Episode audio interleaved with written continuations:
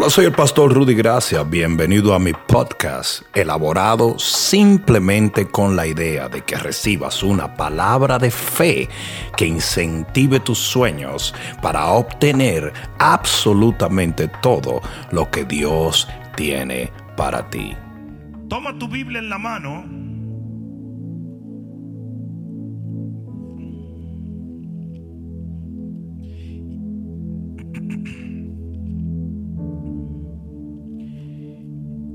Y ábrela en el libro de Hechos, capítulo 27 y versículo 21. Libro de Hechos, capítulo 27 y versículo 21. Esto dice la palabra de Dios.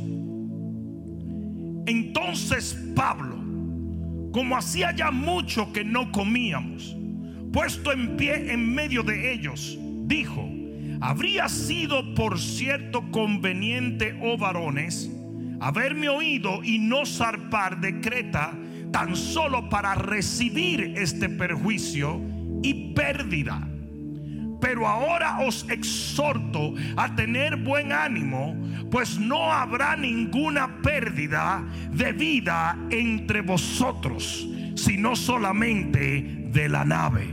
¿Alguien escuchó la palabra? Oye lo que dice el apóstol. No habrá ninguna pérdida de vida entre vosotros, sino solamente la nave. Porque esta noche ha estado conmigo el ángel del Dios de quien soy, a quien sirvo. Alguien debió decir amén allí. Diciendo, Pablo, no temas. Es necesario que comparezcas ante César.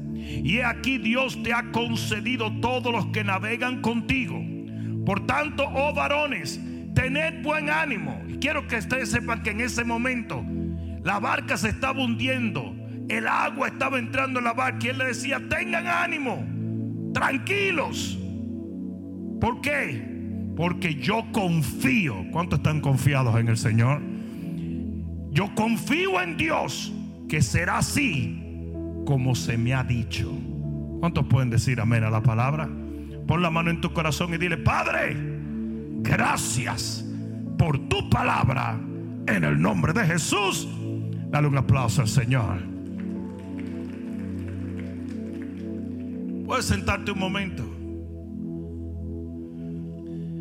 Aquí ya vemos quizás decenas, pero literalmente hay miles y miles de personas que a través de las plataformas sociales están escuchando esta palabra.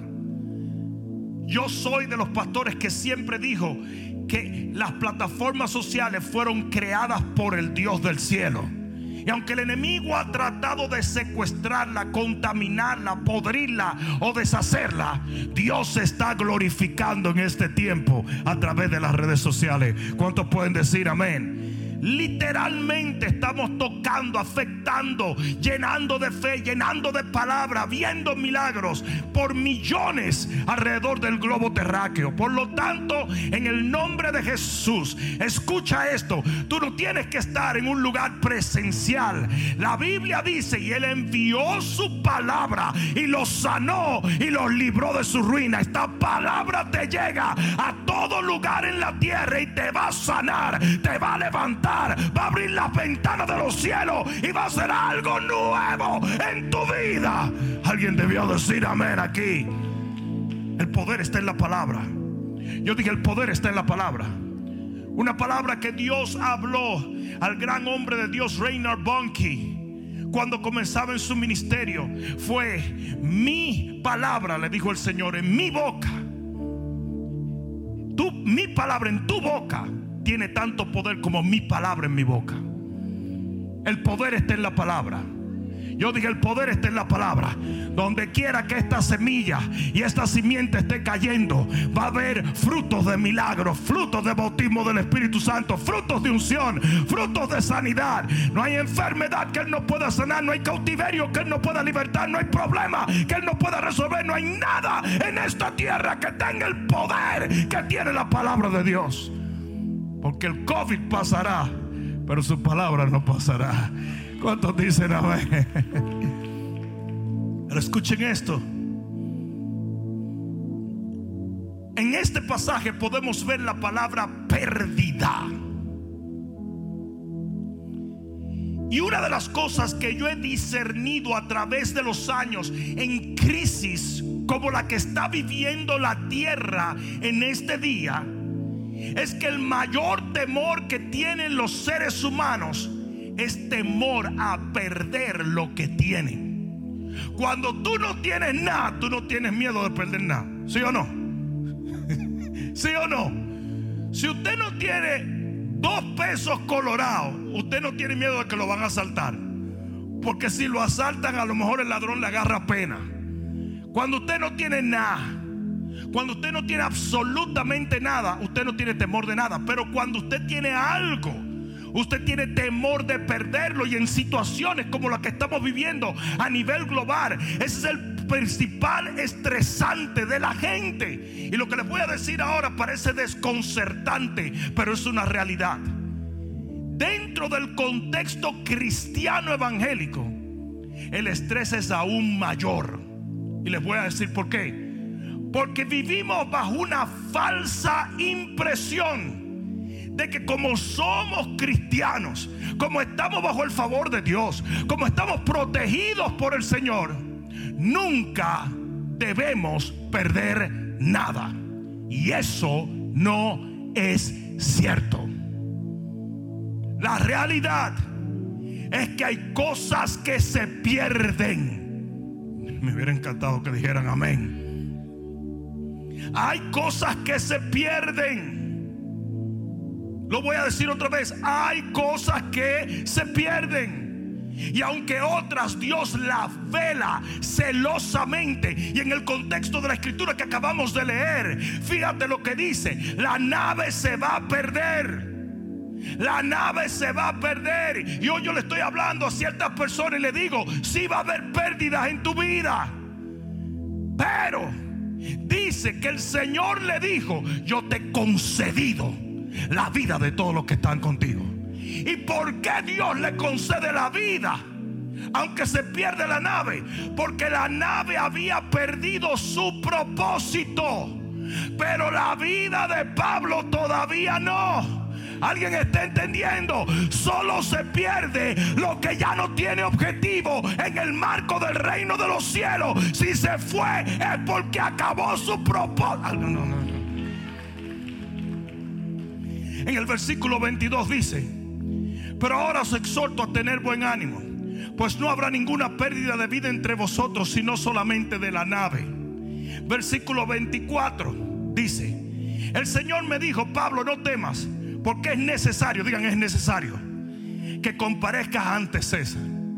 O sea, que Dios se lleva la nave, pero deja a Pablo vivo, porque Pablo todavía tenía una misión y yo estoy tratando de decirle a alguna persona que cuando las cosas se van, cuando Dios permite que algo desaparezca, es porque ya caducó su objetivo. Y aunque nos duela y aunque nos haga sentir mal, ya llegó a su final. La nave había caducado. Por eso ellos llegaron a tierra de inmediato. Pero la vida de ellos, lo que vale, lo que tiene objetivo eterno, el Señor lo protege. Esto lo vemos en el libro de Job. En el capítulo 1 del libro de Job, en el versículo 12, mira lo que dice la palabra de Dios. Y muchos de ustedes han leído el libro de Job, pero dice lo siguiente: Dijo Jehová a Satanás: He aquí todo lo que tiene está en su mano, solamente no pongas tu mano sobre él. O sea que, como Job tenía todavía un propósito, el enemigo pudo llevarse ciertas cosas pero no lo pudo tocar a él. Yo dije, no lo pudo tocar a él. Y una de las razones por la cual tú ves que yo camino seguro en la vida es porque si el mal llega a tocarme, es porque mi tiempo caducó. Y cuando mi tiempo termine, goodbye, baby, yo me voy a recibir lo que Dios tiene para mí. Alguien debió decir amén. Es por eso y quizás esto es lo más importante. Y quisiera que Dios lo tatuara por el fuego del Espíritu en el corazón y el alma del pueblo. Usted no puede vivir temiendo la pérdida. Porque hay pérdidas que no vas a poder evitar. Usted tiene que vivir en la fe y en la confianza de que nuestro Dios es un Dios que restituye. Alguien debió decir amén. Porque aquí es donde vienen los heavy duty, funky, Robbie Wow. Nuestro Dios es un Dios de restitución. Y cuando se pierde algo, el Señor ya tiene lo que viene a restituir lo que se perdió. Me va a dejar solo ahora. Y hoy yo he venido a hablarle de un aspecto de Dios que muchas veces no se predica precisamente por el temor a tocar el punto de que podemos perder ciertas cosas en nuestra vida. Y es que Dios es un Dios de restitución. La Biblia dice, dale un codazo que tu lado. La Biblia dice, allí donde tú estás, escucha, la Biblia dice, mi Dios suplirá lo que os lo que qué.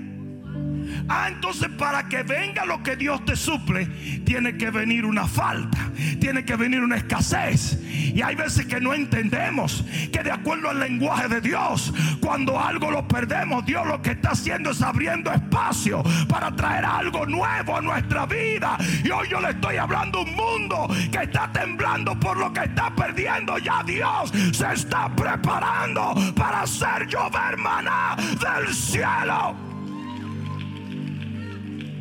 Y si tú entiendes esta verdad, así como ha quemado mi espíritu toda la vida, esta realidad, si tú la llegas a entender, te van a decir, uy, uy, uy, se están perdiendo los trabajos, se están perdiendo los negocios, se están perdiendo esto, se está perdiendo. Y tú tranquilo, tranquilo, que Dios está en control. Yo dije, Dios está en control. Los que tienen mucho tiempo aquí recuerdan que perdimos un edificio Literalmente perdimos un edificio. Y dentro de la semana que se perdió el edificio de la Pembroke Grove, Dios nos dio uno en la 441. Y luego hubo problemas con ese edificio y el Señor nos dio este. Porque siempre que hay pérdida, eso lo único que hace es hacer que el Dios de la restitución se levante a nuestro favor.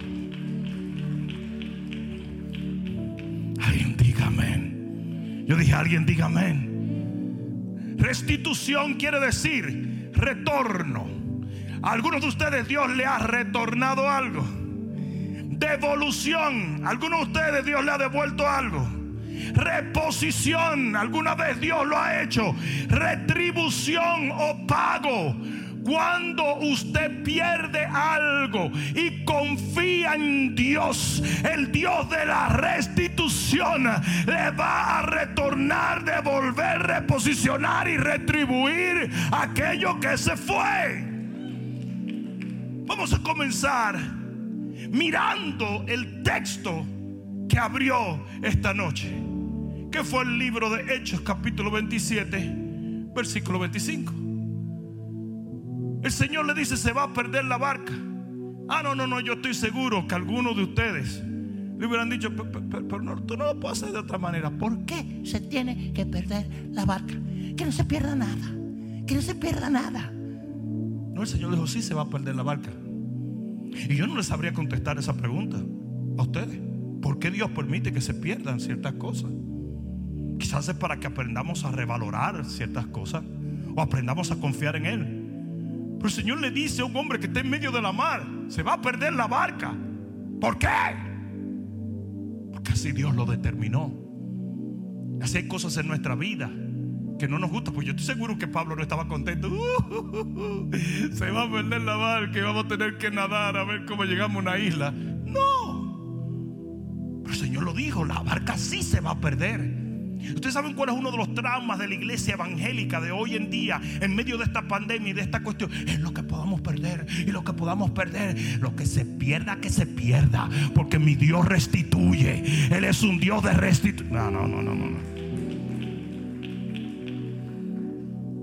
Dice que el Señor le dijo: Se perderá la barca. Pero en Hechos 28:10, mira lo que dice la palabra. Hechos 28:10 dice, los cuales Vamos a leer desde el 9. Hecho esto, también los otros que en la isla tenían enfermedades venían y eran sanados.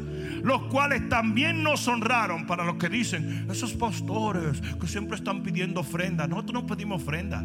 La gente ofrenda a la obra por agradecimiento de lo que ha recibido. Y por eso es que el impío no lo entiende porque no ha recibido nada. Si usted está camino al infierno, ¿qué le importa a usted un pastor que le está hablando de la palabra? ¿Sí o no? Pero si usted a través de la predicación de un ministerio recibe salvación, su nombre está escrito en el libro de la vida, es lleno del Espíritu Santo, lavado en la sangre del Cordero, el primero que va a venir a honrar el ministerio es usted. Eso se lo di gratis, ¿eh?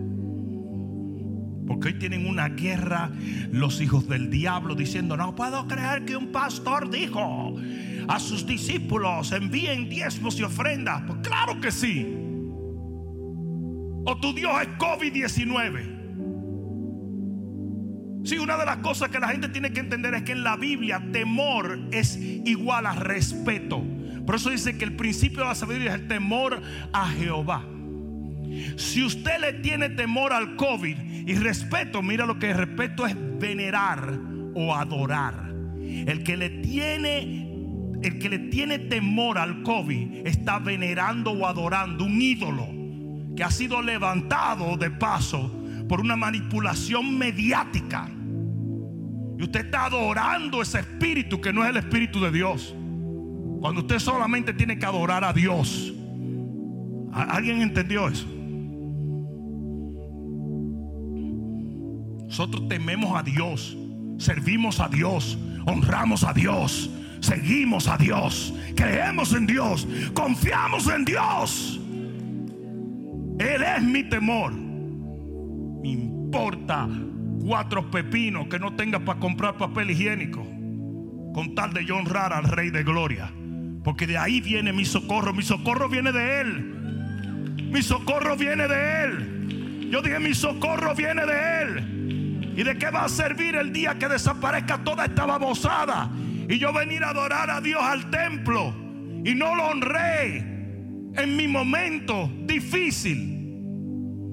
Todavía las viudas tienen que aprender a dar su última comida para que el reino siga avanzando. Y a través de eso ver a Dios restituir todo lo que sembró. Uf. Dice aquí, versículo 10, los cuales también nos honraron con muchas atenciones y cuando zarpamos, ¿cómo? ¿Y cómo fue que zarparon? Tú no zarpas en un jet ski, tú no zarpas en una bicicleta, tú zarpas en qué? En un bote. O sea que el bote que se hundió la barca que se hundió, ahora le dieron una cargada con todo tipo de honra. Ah, parece que no me están oyendo. Parece que no me están oyendo. Porque nuestro Dios es Dios de restitución. Y por eso fue que Pablo se paró y le dijo, tranquilo, tranquilo, la barca se va a perder, pero ni se va a perder nuestra vida, ni tenemos que preocuparnos porque Dios va a restituir, Él nos va a añadir y nos va a dar y nos va a devolver y nos va a retornar y nos va a otorgar. Yo le digo a los pastores, tranquilo, porque muchos me dicen, ¿y, si hay gente que no quiere volver a la congregación? ¡Qué bueno! Pues eso no servía para nada. Viene una polarización donde el amor de algunos se va a enfriar. Pero luego dice que el Evangelio será predicado en toda la tierra. Y el Evangelio no se predica en la tierra por una iglesia fría. O sea que mientras unos se enfrían, otros se van a encender en un fuego y en un celo y en una devoción nunca vista. Y les anuncio, pastores de mi generación, las iglesias se van a llenar de una nueva generación de creyentes que formarán la electa, la amada, sin mancha, sin arruga. No, no una iglesia sucia o débil, sino una iglesia poderosa y santificada por la gloria de Dios. Vienen las vírgenes prudentes Uh, eso sonó tan bueno que hasta yo voy a comprar el CD. Aquí viene, vienen las vírgenes prudentes. Las insensatas se van.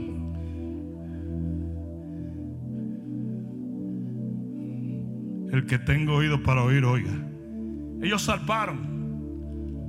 Porque la barca que se hundió fue restituida por Dios.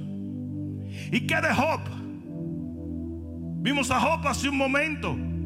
Y, en el capítulo 42 del libro de Job dice que Dios aumentó al doble todo lo que él había perdido.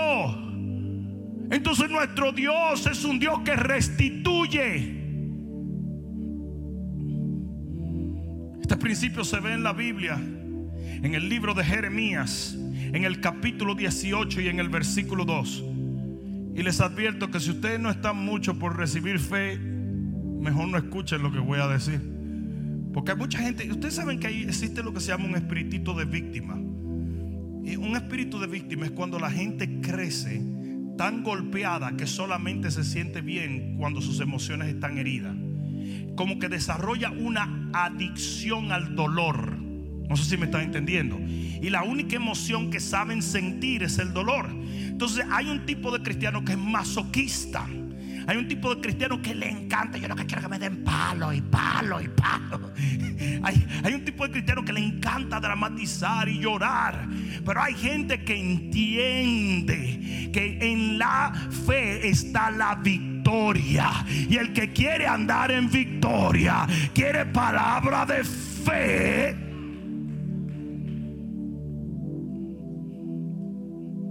en el libro de Jeremías 18. Mira lo que dice la palabra de Dios. Palabra, el versículo 1. Palabra de Jehová que vino a Jeremías diciendo, levántate y vete a casa del alfarero, y he allí yo te haré oír mis palabras. Y descendí a casa del alfarero, y he aquí que él trabajaba sobre la rueda, y la vasija de barro que él hacía se echó a perder en su mano. La vasija se echó a perder en su mano. Más adelante el Señor le revela al profeta que él era simbólicamente el alfarero. Eso quiere decir que hay situaciones en nuestra vida que se echan a perder aunque estemos en las manos del Señor. Sacrilegio, ningún sacrilegio, lee la Biblia. Queremos vivir en una utopía que no es real. Si hay cosas que se pierden. Si hay pérdidas en el pueblo de Dios. Yo me encontré con un señor después de uno de los huracanes que vino y azotó el sur de la Florida. Me encontré con él en Walmart un tiempo después. Y le dije, hey, pero yo no te he visto por la iglesia. No, a mí me ha dolido mucho que el Señor permitió que se fuera mi palito de mango. Yo hubiera querido tener el palo de mango en la mano para darle cuatro palazos de mango en la frente. Yo tenía fe. Yo soy un hombre de campo y para mí ese palo de mango era como mi hijo. y cuando yo vi que el Señor dejó que se lo llevara el huracán, yo dije, no hombre, no existe Dios. Qué babosada. Qué babosada. El cristiano, por más unción que haya, por más poder que haya, experimenta pérdidas. David era el cantor de Israel, el rey de Israel y tuvo pérdidas. Y así tuvieron pérdidas todos los profetas y los grandes hombres de Dios. Pero detrás de esas pérdidas viene la restitución de Jehová. Y mayor es lo que Dios restituye que lo que el enemigo te quita. Alguien debió decir amén. Aleluya. Esto chocó a Jeremías. Digo, porque yo acabo de ver que en las manos del alfarero, y él me dijo que el alfarero era él, se echó a perder la vasija. Entonces en las manos de Dios sí puede haber pérdida. Alguien dígame. Pero aquí es donde viene lo, lo impresionante. Y volvió y la hizo otra vasija según le pareció mejor hacerla. Hay una traducción que dice, y hizo de esa vasija una mejor. O sea que Dios no dejó que la pérdida fuera permanente. Él restituye la vasija, pero no la restituye como era, sino que hace una mejor. Y yo estoy tratando de decirle a alguien que vienen cosas mejores. Vienen cosas mejores. La palabra crisis es una palabra que viene del latín que quiere decir oportunidad. Y dentro de toda crisis es un sinnúmero de oportunidades para ver el poder de Dios. Eso si aprendemos a esperar la restitución y no andar llorando por la pérdida. Eso se lo voy a dejar a ustedes. Dios ha prometido restituir. La Biblia dice en el libro de Joel, libro de Joel, en el capítulo 2 y versículo 25. Y esto es una promesa que Dios te hace a ti hoy. ¿Quién la recibe? Yo dije, ¿quién la recibe? Dice, yo restituiré lo que comió la oruga, el saltón y el revoltón y la langosta, mi gran ejército que envié contra vosotros. O sea, sí, sí tuvieron pérdidas porque ellos vinieron y esa oruga y ese saltón y ese revoltón que eran unos, unas epidemias, unas plagas que caían en el ganado y caían también en la agricultura, se lo comientó. Pero el Señor le dijo, antes de que ellos comenzaran a llorar, le dijo, espérate, espérate, espérate, espérate, espérate. Le envía el profeta Joel, le dice, tranquilo, que el Señor lo va a restituir. Tranquilo, que el Señor lo va a restituir. ¿A quién lo vine a hablar de parte de Dios en este día? El Señor va a restituir tu negocio. El Señor va a restituir tu salud. El Señor va a restituir tu familia. El Señor va a restituir tu posición. El Señor va a restituir las cosas que se fueron. Hoy te lo profetizo. Así como Joel se paró delante de una generación y se lo dijo. Hoy te lo digo. Dios va a restituir. Pastores, ministros, Dios va a restituir. Aleluya. Aleluya. Por tanto, nuestro enfoque debe ser en la restitución, no en la pérdida. En Génesis 40, 13, hay un hombre que se llama el copero. Génesis 40, 13. Y el copero era un compañero de cárcel de José. Y de repente al copero Dios le da un sueño.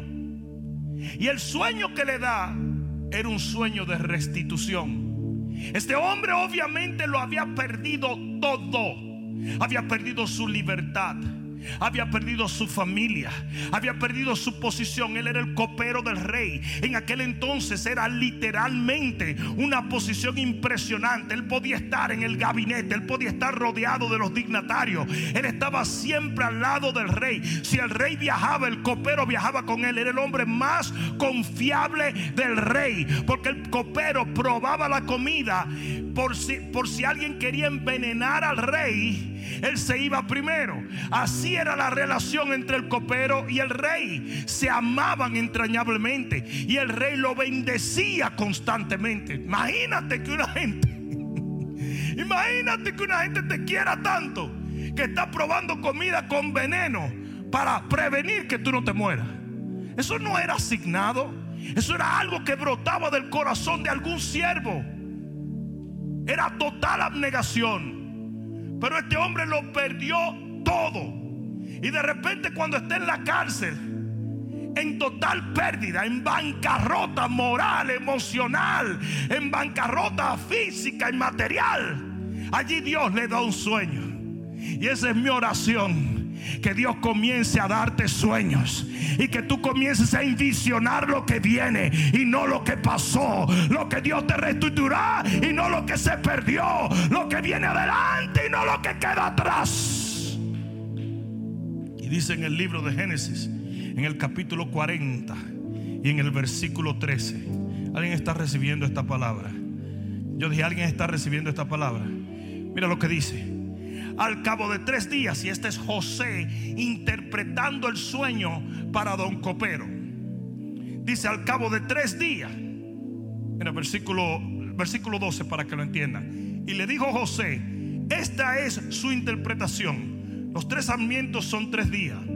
Y al cabo de tres días levantará Faraón tu cabeza y te restituirá a tu puesto y darás la copa a Faraón en su mano como solías hacerlo cuando eras su copero. Yo creo que esta palabra es una profecía para alguien. Yo dije, esta palabra es una profecía para alguien. Esta palabra es una profecía para pastores, hombres de negocio, mujeres de Dios. El Señor te va a restituir. Este periodo de tiempo va a claudicar y el Dios que restituye te va a devolver todo lo que creíste perdido tal y como lo tenías. Viene, viene viene, viene, viene.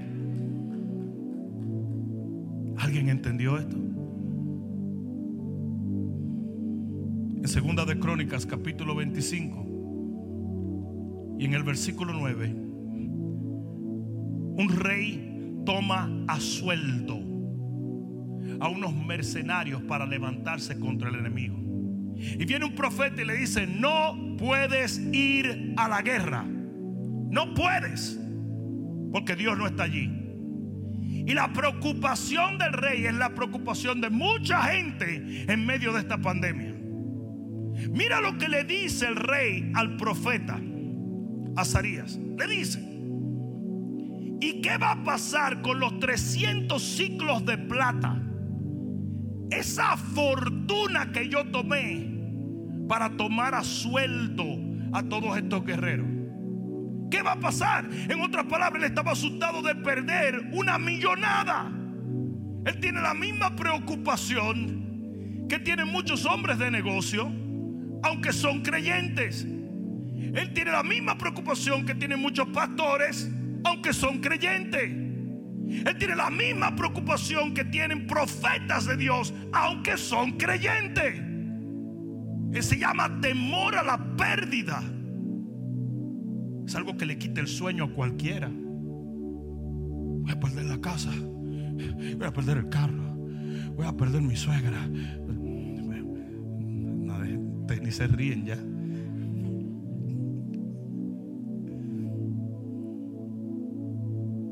¿Sabes lo que le dijo el profeta? Tranquilo, que Jehová te puede dar eso y mucho más. Es la misma palabra que yo te estoy dando hoy. Él le dijo, Jehová restituye. Y si pierdes esto, Dios te lo va a restituir, pero no como se fue. Te va a dar más. Te va a dar más. Te va a dar más. Te va a dar más. Te va a dar más. Deja de preocuparte ya. Deja de preocuparte ya. Confía en el Dios de la restitución. Basado en estas escrituras, yo te voy a dar unos puntos y unos elementos para que tú puedas no sobrevivir este tiempo de pérdida, sino permanecer victorioso en medio de ella. Cada vez que una persona esté literalmente confrontando una pérdida inminente, necesita entender estos principios. Número uno, confía en su favor para restituir. Confía en su favor para restituir. Si viste la pérdida, verás la restitución. Uy, eso quedó demasiado bueno. Aquí va de nuevo. Si viste la pérdida, verás la restitución. alguien diga amén. Yo dije, si viste la pérdida, verás la restitución. Si la Biblia dice que el primer hombre y la primera mujer tenían un hijo que se llamaba Caín y otro que se llamaba Abel. Y Caín mató a Abel. Imagínense lo increíblemente desconcertante que fue el momento de descubrir que tenían un hijo psicópata y otro un cadáver. ¿Sabes lo que hizo Dios? Dios trajo a Sed Pero no fue porque lloraron, porque ellos ni siquiera oraron. No fue por sus lágrimas, fue por su favor. Yo dije, fue por su favor. Vienen trabajos, vienen contratos, vienen bendiciones, vienen... Alguien va a tener que decir amén. Si hay mucha gente que me dice, pastor, pero tú dijiste al principio del año que sería un año de doble porción.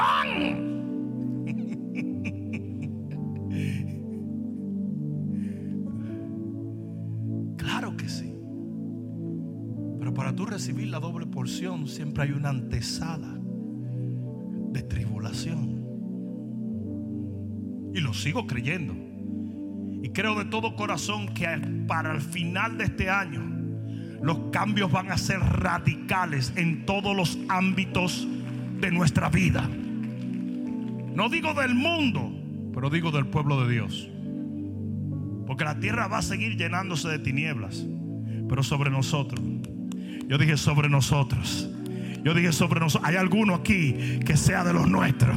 Sobre nosotros amanecerá la gloria de Jehová.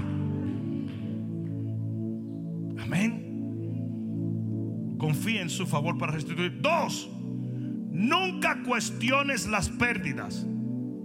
Óyeme bien, nada es tuyo, nada lo mereces, nada conoces. Uno de los problemas por los cuales la gente siempre está cuestionando a Dios cuando pierde algo es porque cree que eso era mío. Y si yo lo recibí, ah, nada de eso es tuyo.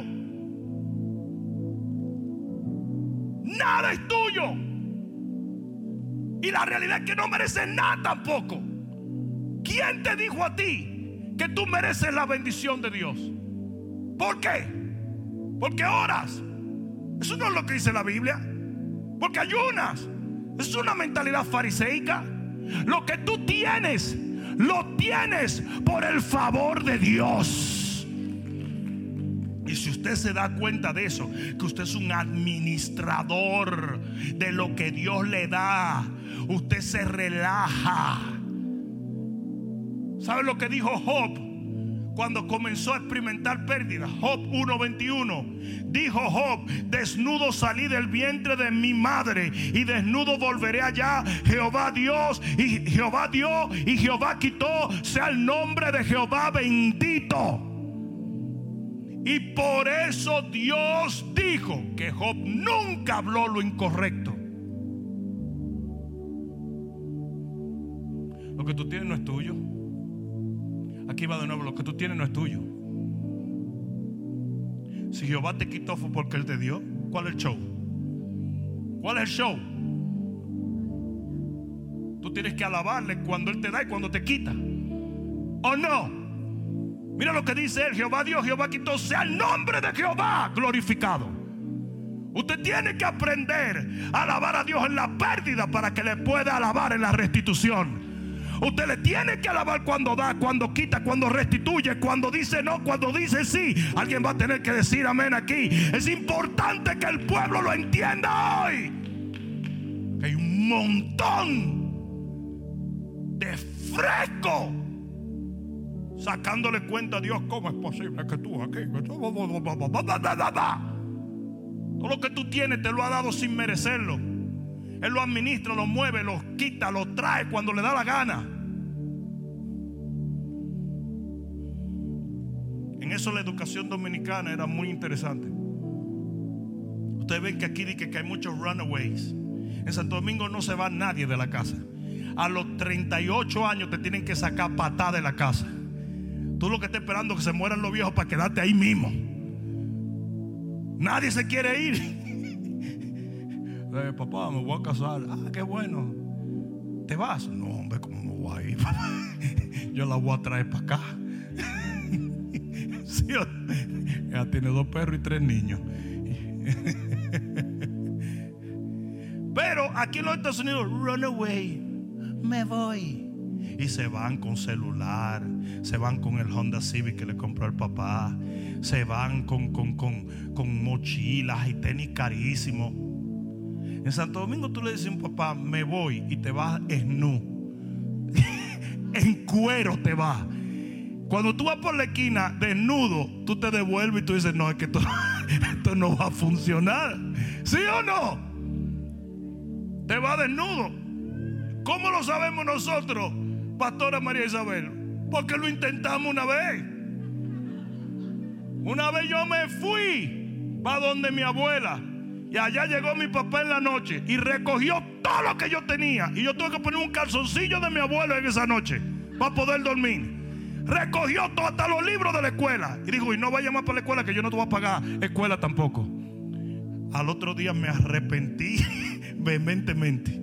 Yo dije, papá dio y papá quitó.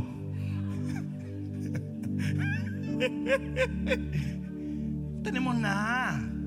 Nada es tuyo.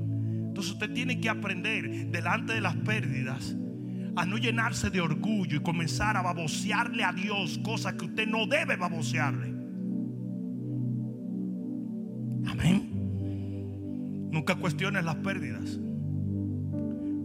Nunca te incomodes cuando Dios quita algo o cuando permite que algo se pierda. Porque tú no te incomodas con Él cuando Él te da lo que no mereces. ¿Ah? Me vas a dejar solo, como que no es con ustedes, ¿verdad? Tres, no trates de entender cómo Dios lo va a restituir. Si tú tratas de entender cómo es que Dios va a restituir eso, vas a caer en incredulidad. ¿Por qué? Porque no tiene sentido lo que Dios dice en Joel Dios 25. ¿Cómo Él va a devolver los años que ya se fueron? Como si se lo comió ya la oruga, el saltón y el revoltón, Él me lo va a dar para atrás. ¿Sabe por qué? Porque Él es todopoderoso. Él es todopoderoso. Yo dije, Él es todopoderoso. A mí se me reconte importa que si fueron los chinos, que si fueron los rusos, que si fueron los americanos. ¿Qué me importa a mí? Mi confianza está puesta en Él. Mi confianza está puesta en Él. Mi confianza está puesta en Él.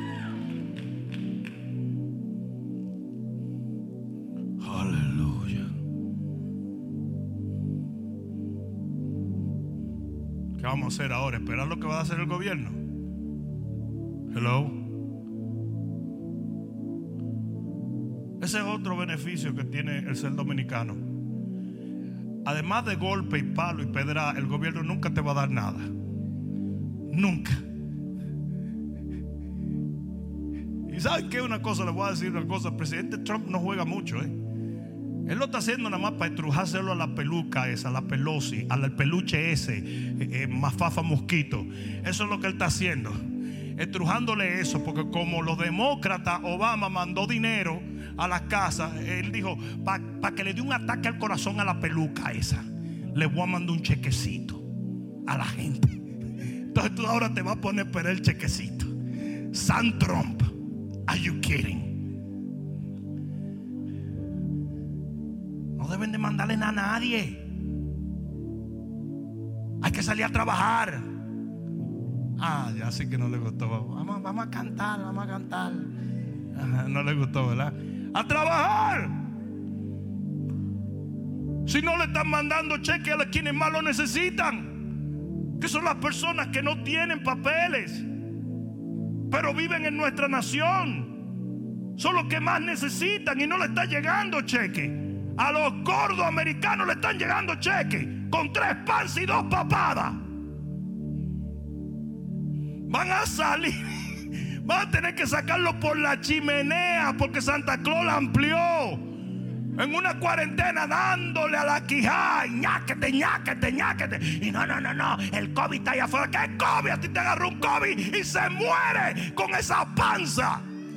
Se ahoga en la grasa el COVID.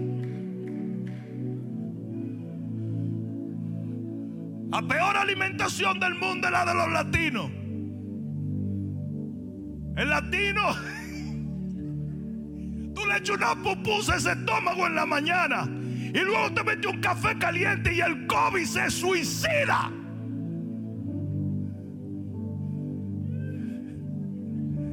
Y esperando cheque, esperando cheque. Vámonos a trabajar. Sal de ese callejón y comienza a trabajar. No es que el COVID, ¿qué COVID? Estamos invernando como los osos, dejándonos manipular de un montón de sinvergüenzas políticos, manipuladores, haciéndose multimillonarios y arruinando el pueblo. Ay, lo dije, lo dije, lo dije. Todo lo que andan buscando es total control global. Ahora los ricos son más ricos y los pobres son más pobres. Y lo que ellos quieren es exactamente eso, que la clase de abajo dependa ciegamente de los poderes de arriba para poder controlarte. No te doy comida, no te dejo salir, no hago nada contigo a menos que usted no obedezca. Se tiene que dejar poner la vacuna o no lo dejo hacer nada, porque ese es el régimen totalitario del anticristo. Y eso es todo lo que han perseguido con esto. Hacer más pobre a los pobres más rico a los ricos. El clancito de hijos del diablo, de los Rockefeller, de los Rothschild, la oligarquía que mantiene atados a los pueblos, creando tragedias, guerras. Todo esto es un gobierno de tinieblas llevado adelante por el enemigo. Y muchos cristianos son ciegos ante esto. Tú ves que hay cristianos que dicen, ¿cuánta gente hay ahí? ¿Cuánta gente hay ahí? Qué irresponsable es ese pastor. Ah, pero el día que tú te enfermaste con una enfermedad, si llegaste a la iglesia para que oraran por ti, ¿verdad? Ahora te quieres quedar trancado engordando en la casa, ¿verdad? ¿Por qué? Porque mi devoción está en lo que dice el gobierno, en lo que dice CNN, y lo que dicen las noticias. Se está muriendo la gente, se está muriendo la gente, se está muriendo la gente, se está muriendo la gente. Lo vi, yo vi tres muertos antes de llegar. ¿Are you kidding? Oh, yo no estoy diciendo que no existe el COVID. Pero en ninguna de las 30 pandemias que han pasado en los últimos 30 años hemos colapsado la economía a nivel mundial. Y hemos puesto en house arrest el mundo. Cuando tú has ido a Macy's a comprar un pantalón y hay una gente pegada de ti? ¿qué pasó? ¿Cómo tú estás? Nunca. O sea, que tú pudieras abrir los negocios y que todo el mundo entre con social distancing. Pero lo que quieren es colapsar la economía mundial y llevarse todos los derechos de libertad de los ciudadanos. Hoy en día te pueden arrestar por no andar con una careta, pero seré yo el llanero solitario qué anormalidad, qué estupidez. Y muchos cristianos van así, mira. Esos son los primeros que van a estar haciendo filas largas para que le pongan la marca de la bestia. Porque se llevan de todo lo que dicen esos poderes corruptos. Jesús y no. Jesús vino y le declaró guerra a los romanos, le declaró guerra a los religiosos, le declaró guerra a todo el mundo. Dijo, yo no vine a conformarme a esto, yo vine a hacer una misión que viene del cielo. Y usted tiene que aprender a seguir lo que dice la palabra. Que Dios te revele lo que dicen las profecías de la Biblia. Y que no te conviertas en un zombie oyendo doctrinas de demonios. Manipulación mediática. Acaban de decir que en Colombia por 18 meses más no van a dejar abrir las iglesias. 18 meses más. Dígame si eso no es el mismo infierno.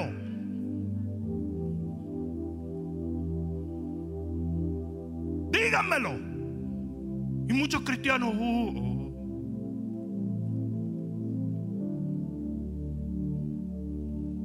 Daniel le declaró la guerra al gobierno. Sadrach también. El que se somete a gobierno de hombre ciegamente termina sirviéndole al mismo diablo.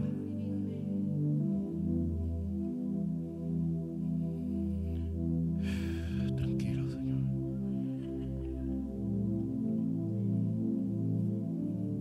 Puesto nuestros ojos en Jesús. Puesto nuestros ojos en Jesús. Puesto nuestros ojos en Jesús. Así como Jesús fue perseguido, seremos perseguidos en los últimos tiempos. El religioso nos va a perseguir porque no nos sometemos a las tradiciones. Porque la iglesia verdadera no es tradicional. Porque la Biblia dice que la tradición ha hecho la palabra sin efecto. La gente legalista y tradicional no son gente con una devoción sana. Son fariseos Y son capaces de oponer y perseguir y hasta crucificar a Dios mismo por celo a sus costumbres. Y luego están los romanos, que es el poder político. Y ambos poderes han resucitado en este tiempo. Y están los siervos de Cristo, la iglesia primitiva también, que nunca fue simpatizante con ninguna de las porquerías que hacían ninguno de los gremios humanos, sino que obedecía al Señor. Yo dije obedecía al Señor. Imagínate que los fariseos hubieran salido con social distancing. Eso le hubiera dicho. Are you crazy? Tú puedes entrar a Walmart, hay un montón de gente, pero no quieren que abran las iglesias. Y cuando el gobernador de Santos dijo, las iglesias son esenciales, porque si la gente no tiene para dónde correr y clamar a Dios, ¿dónde van a ir? ¿Dónde van a ir? Yo aplaudo lo que ese hombre hizo. Dijo, abran las iglesias y que la gente venga a clamar. Quieren ir enmascarados, vayan enmascarados, pero clamen a Dios. Porque la Biblia dice, si mi pueblo se humilla y claman a mí, yo sano la tierra.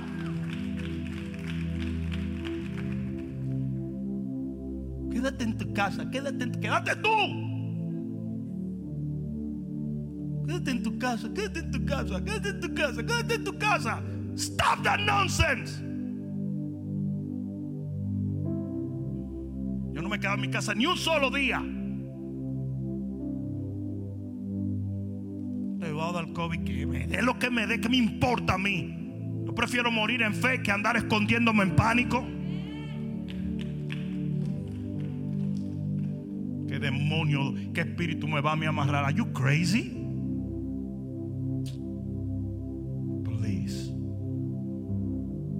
La cuarta cosa que tú necesitas ante las pérdidas inminentes, sueña con restitución. Sueña con restitución. Eso, la razón por la cual Dios le dio al copero y fue Dios, digan Dios. Dios le dio un sueño. ¿Y para qué le dio un sueño si de todas maneras lo iba a hacer en tres días?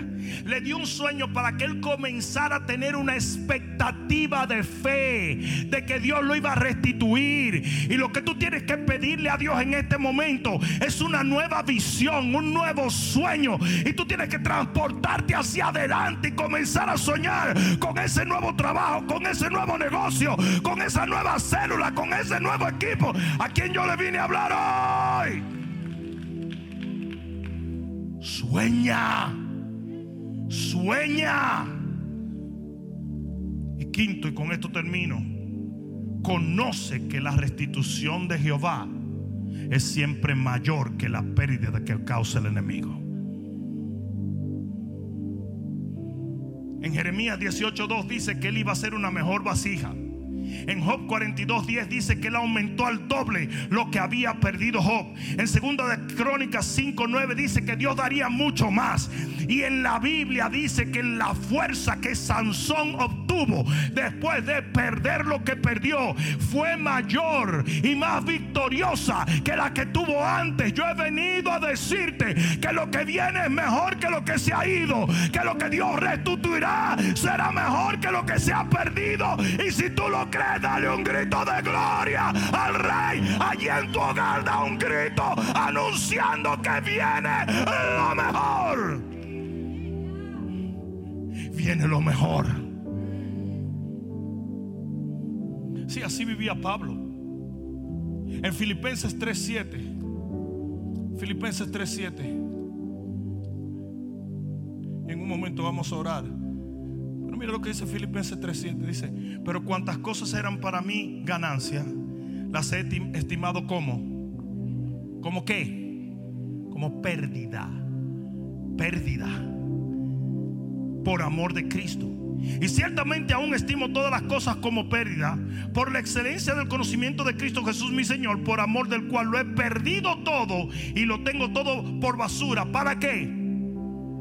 Pues mira lo que Pablo decía. Lo que yo he perdido es basura, pero lo que estoy ganando es maravilloso. ¿No lo viste allí? Te lo voy a repetir otra vez. Pablo dice, mi escala de valores cambió. Mi fe, mi expectativa, todo cambió. Lo que pierdo en lo que pierdo por Cristo es basura. Pero lo que gano en Cristo es pura bendición. ¿Alguien entendió eso? Y ese es el pensamiento que yo quiero que tome control del corazón de todo creyente que está atravesando por este valle de sombra y de muerte. Lo que se pierde es basura, pero lo que se gane por Dios, para Dios y en Dios será restitución divina. Alguien tiene que ayudarme a decir amén. Entiendan. Él no dijo basura despectivamente, porque hay cosas que perdemos que ciertamente no podemos decir, ah, qué porquería. No, se pierden cosas valiosas y cosas buenas. Hope nunca hubiera dicho, ah, los hijos míos que se murieron. Ah, no, no. Pero él decía basura comparado con las cosas que el Señor le iba a dar, que él le iba a restituir. ¿Alguien está entendiendo eso? La escala de valores nuestra tiene que cambiar. Lo que yo veo a la gente preocupada es, es que voy a perder, es que voy a perder, es que voy a perder. Todavía se perdiera un edificio de iglesia. Todavía se perdieran ciertas cosas. Confía en el Dios que restituye. Confía en el Dios que restituye.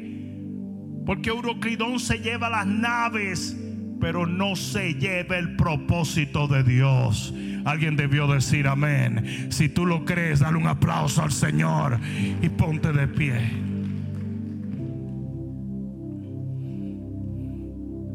Voy a terminar leyendo Isaías capítulo 35, versículo 3. Isaías 35, 3. Ustedes dirán, ¿de dónde brota este mensaje? Brota de una orden divina, brota de una palabra de Dios, brota de un rema que nos da una orden de hablar lo que tenemos que hablar en este tiempo. En el versículo 3 del capítulo 35 dice, fortaleced las manos cansadas y afirmad las rodillas endebles. Decid a los de corazón apocado. ¿Alguien conoce una gente que tenga el corazón apocado?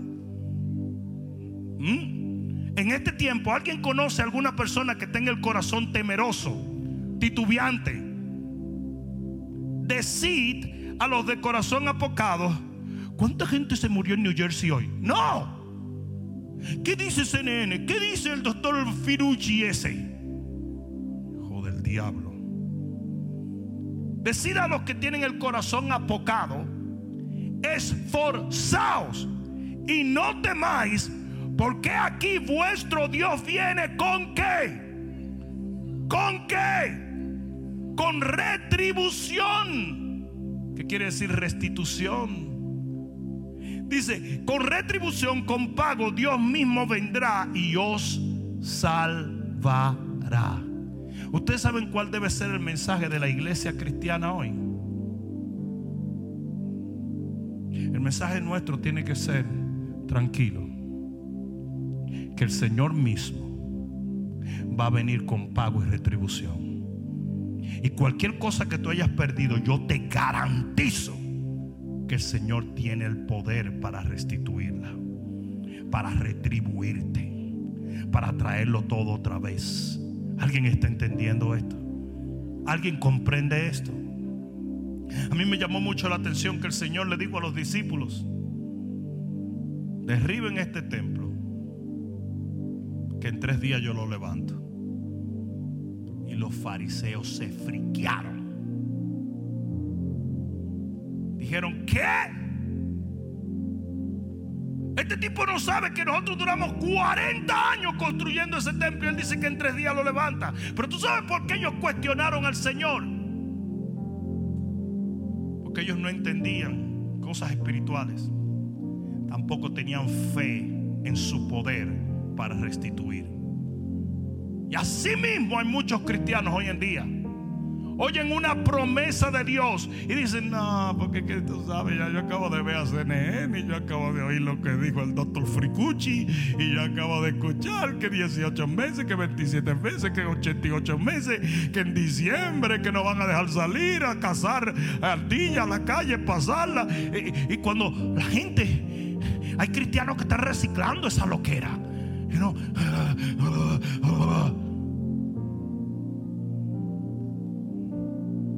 han comprado el pánico. Esto nunca ha sido una pandemia de salud.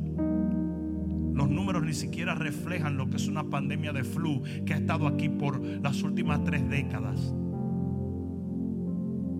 Esto ha sido una pandemia de pánico, temor y manipulación. Y no, no, no, no, no, no, no, no, no, no, no, no. Yo no espero que tú ahora lo creas. But watch en los próximos días será revelado para aquellos que tienen ojos para ver y que tienen discernimiento espiritual qué había detrás de todo esto. 60 mil personas murieron en el periodo de Obama con un virus. ¿Mm? Y no se colapsó. Ni la gente andaba loco en la calle ni te estaban arrestando de que por no tener una mascarilla, ni te estaban poniendo en, arresto domiciliario, ni te trancaron los bordes para que tú no puedas ni siquiera viajar a ver a tus familiares. Hay gente atrapados en naciones, atrapados en naciones, no pueden ni salir.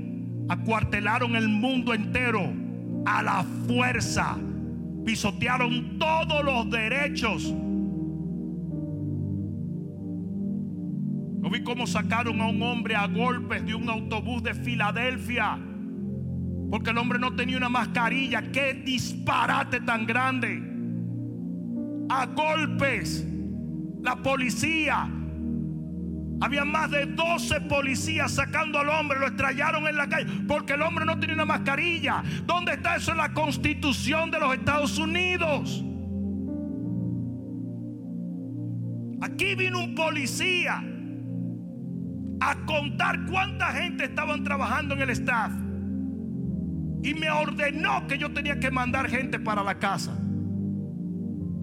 Y por eso cuando el gobernador DeSantis declara a la iglesia lugar esencial, porque eso sí, el diablo tendrá muchos discípulos, pero Dios tiene poder por encima de todos los poderes del enemigo. Yo agarré, imprimí el decreto de DeSantis y lo pegué en las puertas a ver si alguien va a venir a decirme algo. Existe lo que se llama separación de church and state, separación del Estado y de la iglesia. Pero cuando este tipo de cosas pasan y todo el mundo está lleno de pánico, nadie demanda sus derechos. Como ovejitas nos dejamos guiar. Hand sanitizer, papel higiénico. Quédate en casa, quédate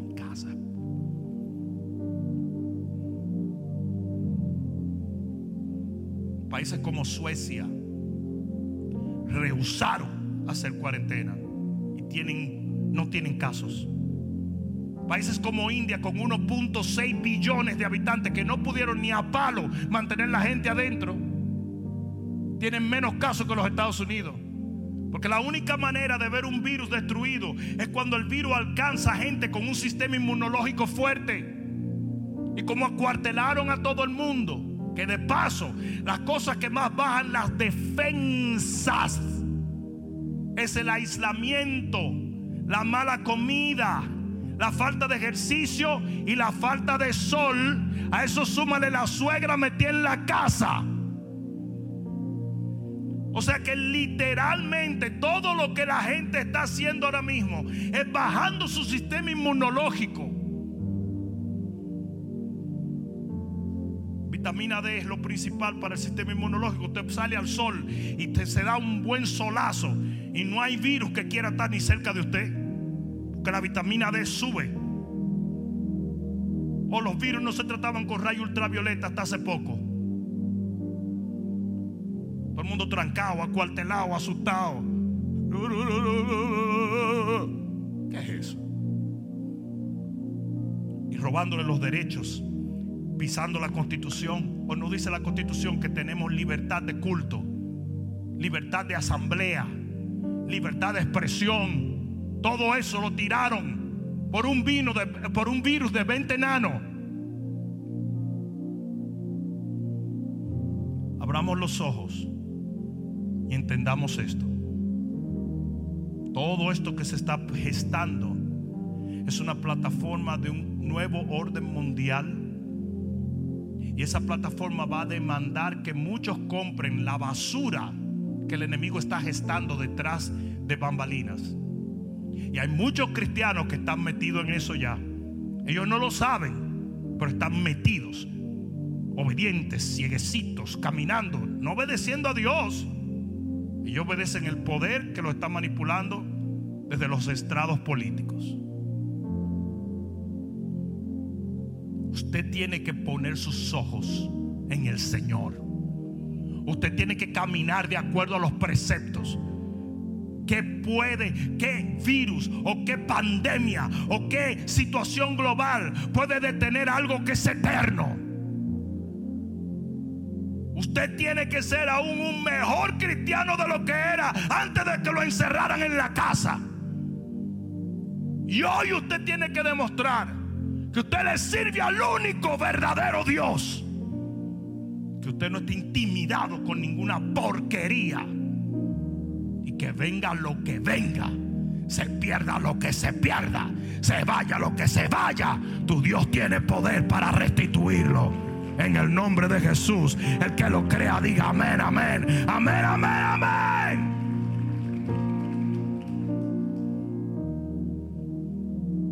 Que están aquí, la gran mayoría, no dejaron de venir ni un solo día a la iglesia, incluyéndome a mí. La gran mayoría de ustedes. ninguno tiene COVID. Pero si tuviera COVID, ¿qué importa? Oramos y se sana.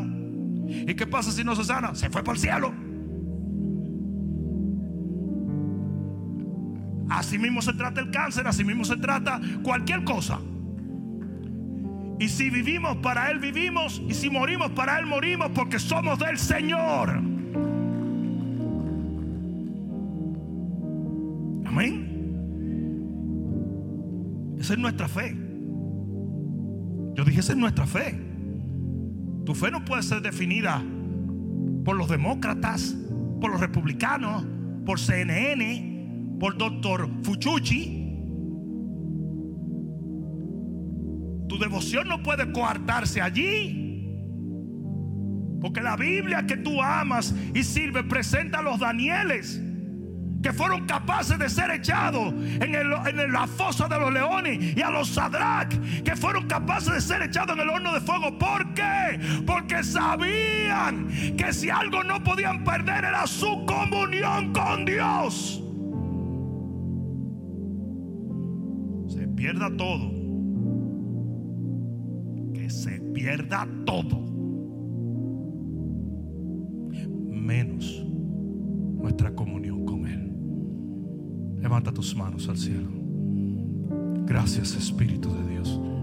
Gracias Espíritu de Dios. Gracias mi Dios. Gracias mi Dios.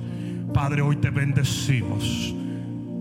Padre, hoy te damos las gracias Tú has demostrado una vez más que tú eres el Dios que hace llover pan del cielo.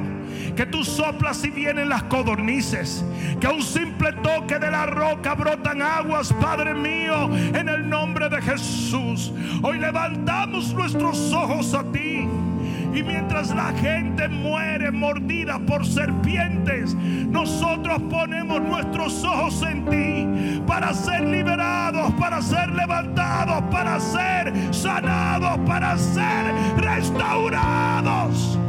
Padre mío, restituye a tu pueblo todo lo que la oruga, el saltón y el revoltón se ha llevado Devuélvenos el tiempo que el enemigo nos quiso robar y permítenos serte fiel en el nombre de Jesús.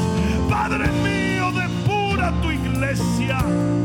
Cambia nuestros corazones. Llénanos de una nueva unción y permítenos caminar en tu luz. En el nombre de Jesús. En el nombre de Jesús. Quizás tú estás escuchando este mensaje. Hay muchas cosas que no entiendes, pero hay otras que sí la puedes discernir en tu corazón. Escuchaste un sinnúmero de argumentos de la palabra y quizás no eres de aquellos que leen la Biblia. Y no puedes familiarizarte con los conceptos que escuchaste, pero por alguna razón tu corazón te está diciendo que lo que estás escuchando es palabra de Dios. Y dentro de esa palabra está el eco de un llamado de Dios a servirle. La Biblia dice claramente que si tú confiesas con tu boca que Jesucristo es el Señor, creyendo de todo corazón que Dios le levantó de los muertos, en ese momento serás salvo. De más está decirte que estamos llegando a la hora cero, que el tiempo está avanzado y que el Señor viene pronto. Y que en este momento Dios te hace un llamado que quizás hay una probabilidad que sea el último que Él te haga. Por lo tanto, si oyeres hoy su voz, no endurezcas tu corazón. Y si tú quieres aceptar a Jesús como tu dueño, tu rey y tu Señor, todo lo que tienes que hacer es orar esta oración con nosotros. Dile, Padre, en el nombre de Jesús, yo acepto tu evangelio, confesando con mi boca que tú eres mi Señor, creyendo de todo corazón que Dios te levantó de los muertos. Y porque tú vives, yo viviré eternamente. Porque desde este día en adelante, yo te voy a seguir, yo te voy a amar, yo te voy a servir hasta el final de mis días para vivir eternamente contigo en los cielos de tu Padre. Gracias Señor por haber salvado mi alma. Oh, ayúdeme a darle gracias al Señor. Ayúdeme a darle gracias al Señor. Levanta tus manos. Padre, oro en este momento por cualquier necesidad que este pueblo tenga. No solamente aquellos que están en este auditorio, sino los que están en sus casas, los que están en las habitaciones de los hospitales, los que están en esos lugares, aún en sus lugares de trabajo o de camino al trabajo, camino a la casa. Padre mío, yo oro por un milagro sobrenatural. Padre mío, toca sus cuerpos, sus mentes, sus corazones, sus almas. Yo reprendo toda obra del enemigo. Yo reprendo toda tiniebla. Yo reprendo toda enfermedad. Ahora mismo sé sano de la cabeza a los pies. Yo maldigo todo virus desde las raíces. COVID-19 yo te maldigo.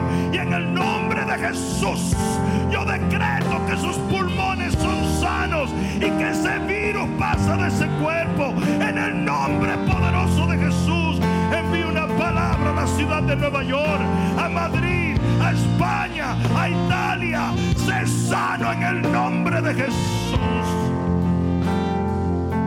Por aquellos que han perdido seres queridos. Dale, Señor, la consolación que sus corazones buscan. Oro por cada pastor, por cada profeta, por cada apóstol, por cada maestro y por cada evangelista. Señor, alíñanos para el avivamiento que viene.